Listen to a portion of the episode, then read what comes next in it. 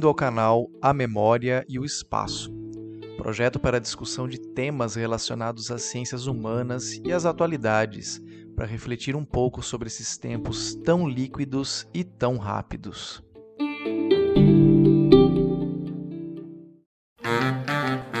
Return to sender.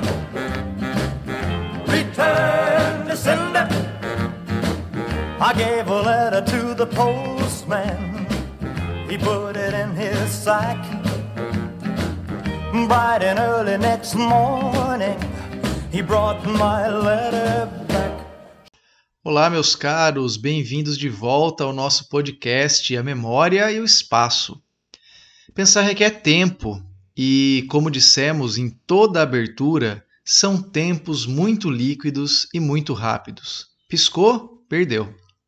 Nosso último episódio foi dia 31 de outubro e de lá para cá foi uma enxurrada de novidades. Ou será um museu de grandes novidades, como diria o Cazuza. Passamos pela invenção do estupro culposo.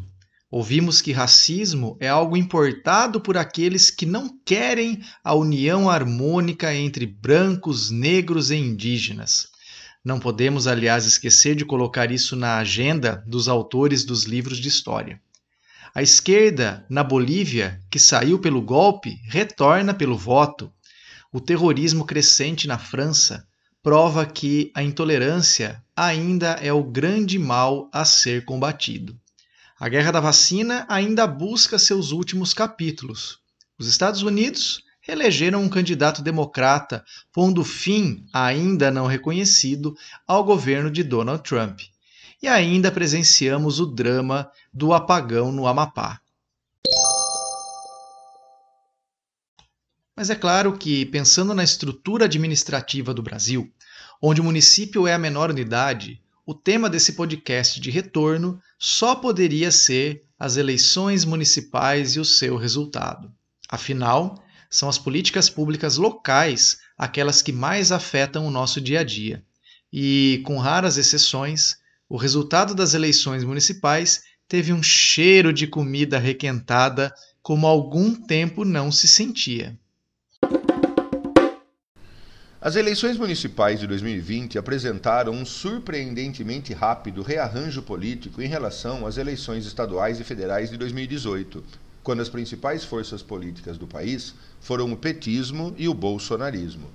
Em 2018, além do segundo turno entre Fernando Haddad do PT e Jair Bolsonaro, então no PSL, nas eleições para o Executivo Federal, Viu-se também um número significativo de cadeiras legislativas conquistadas por esses dois partidos, que então representaram de forma inequívoca a bipolarização ideológica vigente no Brasil. Ao mesmo tempo, e confirmando essa tendência, governadores de estados importantes como São Paulo, o maior colégio eleitoral do país, foram eleitos de carona nessa polarização. Impossível esquecer, por exemplo, do Bolsodória, propagado aos quatro ventos, tanto por Bolsonaro quanto por Dória, ambos em busca do voto da parcela mais descontente e radical da direita paulista. O resultado foi a eleição de ambos. Em 2020, por outro lado, o que se viu foi algo diferente em vários aspectos. Usando como exemplo mais uma vez a capital paulista, Dória e Bolsonaro já não são mais aliados. O governador paulista fez uma opção natural pelo candidato à reeleição Bruno Covas nas eleições paulistanas seu ex-vice na época em que Dória era prefeito, antes de se afastar para concorrer ao governo paulista. Bolsonaro, por sua vez, apostou suas fichas no apresentador Celso Russomano, que chegou a liderar as pesquisas no início da campanha, mas que mais uma vez derreteu com o tempo, apesar do, ou seria por causa do, apoio do presidente Jair Bolsonaro, e terminou o primeiro turno em quarto lugar. Ao mesmo tempo, o PT o polo à esquerda da polarização de 2018 teve seu pior resultado nas eleições da capital paulista desde o fim do regime militar e a redemocratização do Brasil em 1985. Presença constante no segundo turno na cidade e tendo vencido várias eleições, com Luiz Erundina, agora vice de Bolos, Marta Suplicy, agora apoiadora de Covas, e mais recentemente Fernando Haddad, em 2020 o PT amargou o sexto lugar e viu uma nova sigla, o PSOL, e uma nova liderança, Guilherme Boulos, assumirem o protagonismo de esquerda na maior cidade e maior colégio eleitoral do Brasil. Trocando em miúdos, o que se viu nos principais colégios eleitorais do país, como São Paulo, Minas e Rio, foi uma rejeição tanto ao bolsonarismo quanto ao petismo, ou lulopetismo, como se convencionou chamar devido à dependência do PT em relação a Lula, sua principal liderança. Em São Paulo, como já destacado, a direita migrou para um candidato considerado mais moderado, tanto no discurso quanto na ação, o atual prefeito Bruno Covas, do PSDB, rejeitando nomes mais direto ou indiretamente ligados ao bolsonarismo, como Russomano, Joyce Hasselman e Mamãe Falei. Enquanto a esquerda rejeitou claramente o PT nas urnas e optou pelo PSOL de Guilherme Boulos. Em Belo Horizonte, o atual prefeito Alexandre Calil, do PSD, que confrontou tanto o presidente Bolsonaro quanto o governo do estado de Minas Gerais para radicalizar as medidas de combate ao coronavírus na cidade, venceu a eleição de forma esmagadora no primeiro turno, com mais de 60% dos votos válidos. E no Rio de Janeiro, o atual prefeito, Marcelo Crivella, do Republicanos, um dos principais aliados do governo federal, terminou o primeiro turno em segundo lugar e, caso se confirmem as pesquisas, será derrotado no segundo turno pelo ex-prefeito Eduardo Paes, do DEM. Sobre outras capitais do país, o segundo turno entre Sebastião Melo, do MDB, e Manuela Dávila, do PCdoB, em Porto Alegre, também escancara significativa mudança entre as eleições de 2018 e as eleições de 2020, ainda que Manuela tenha feito parte da campanha de Haddad naquela ocasião e se resta ao bolsonarismo a esperança de reverter a tendência de derrota no Rio de Janeiro, o PT tenta sobreviver em Recife, onde sua candidata, Marília Reis, lidera as pesquisas à frente de João Campos, do PSB. Com um detalhe curioso nesse caso: Marília e João são primos.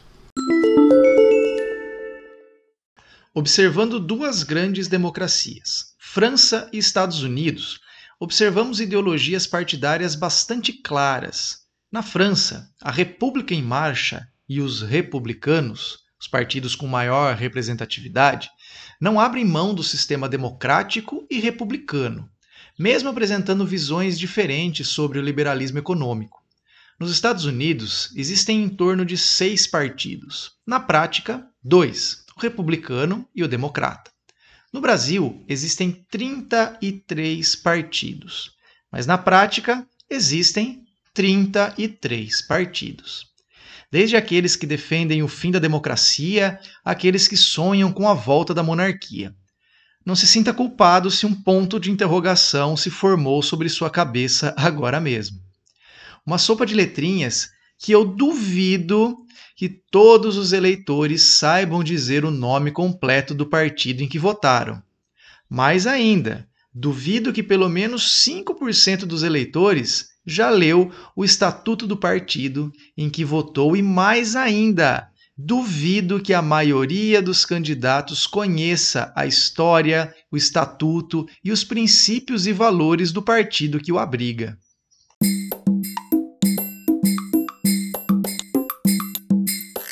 Outra mudança observada nas eleições de 2020 foi a mudança de discurso. Em 2018, por exemplo, Dória alavancou sua candidatura afirmando não ser político, mas gestor, replicando o discurso de rejeição à velha política, incorporado de maneira oportunista até mesmo por quem sempre fez parte dela. Já em 2020, o principal aliado de João Dória, seu ex-vice candidato à reeleição na capital paulista, Bruno Covas, do PSDB, afirmou em entrevista a um grande jornal paulistano ser político, gostar de política e viver de política, ou seja, definiu-se como um político profissional. Essa mudança se deve, em grande parte, aos eventos recentes que atropelaram a normalidade em que vivíamos. A pandemia e seus desdobramentos sanitários, econômicos, urbanísticos e sociais. Mas se deve também a uma acomodação evidente do eleitorado mais ao centro, em busca de estabilidade e normalidade democrática. Dória e Covas à direita e Boulos à esquerda, assim como tantos outros políticos Brasil afora, apaziguaram seu discurso em busca de um equilíbrio e em benefício daquilo que é mais importante em uma democracia, a convivência entre os divergentes. Se esse discurso foi apenas eleitoreiro ou se trará alguma mudança efetiva na prática política nacional recente, só o mandato dos eleitos irá demonstrar. E se essa tendência se manterá ou não, ficaremos sabendo após apurados os votos em 2022. A sopa de letrinhas partidária que falamos que tem o nome patriotismo, a sustentabilidade, a cidadania, a novidade, o liberalismo, o socialismo, o comunismo, o cristianismo, o trabalho e a democracia, nos levou, com raríssimas exceções, para o centro. É como se as eleições municipais fossem uma autopista e as faixas da esquerda resvalassem demais em uma ideologia demasiadamente socialista podendo levar o político a derrapar. E as faixas da direita resvalassem demais numa ideologia conservadora, podendo levar o político igualmente para o acostamento. Apesar de ter socialismo ou cristianismo no nome, ou novidade ou trabalhismo, não se iluda. As eleições municipais mostraram mesmo que o brasileiro gosta é da faixa do meio, nem muito para lá, nem muito para cá. Mário de Andrade, mesmo sem saber, descreveu o eleitor brasileiro há 100 anos, quando Macunaíma dizia assim: Vamos propor uma mudança radical nessa eleição? E ele respondia: Ai, que preguiça!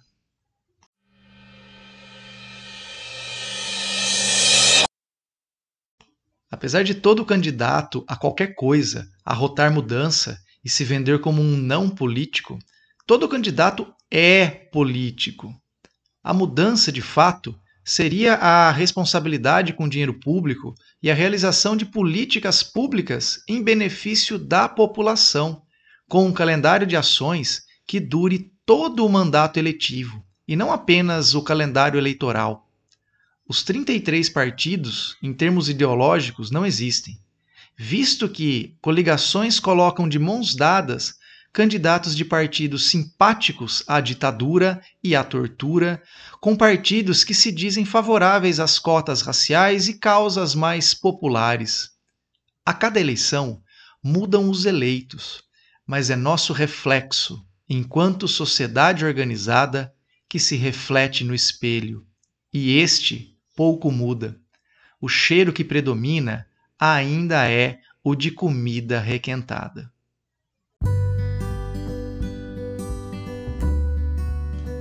E esse foi mais um episódio do canal A Memória e o Espaço, idealizado e produzido pelos professores Conrado Ferrante Bichara e Éder Paulo Spati Júnior. Obrigado pela audiência e até a próxima.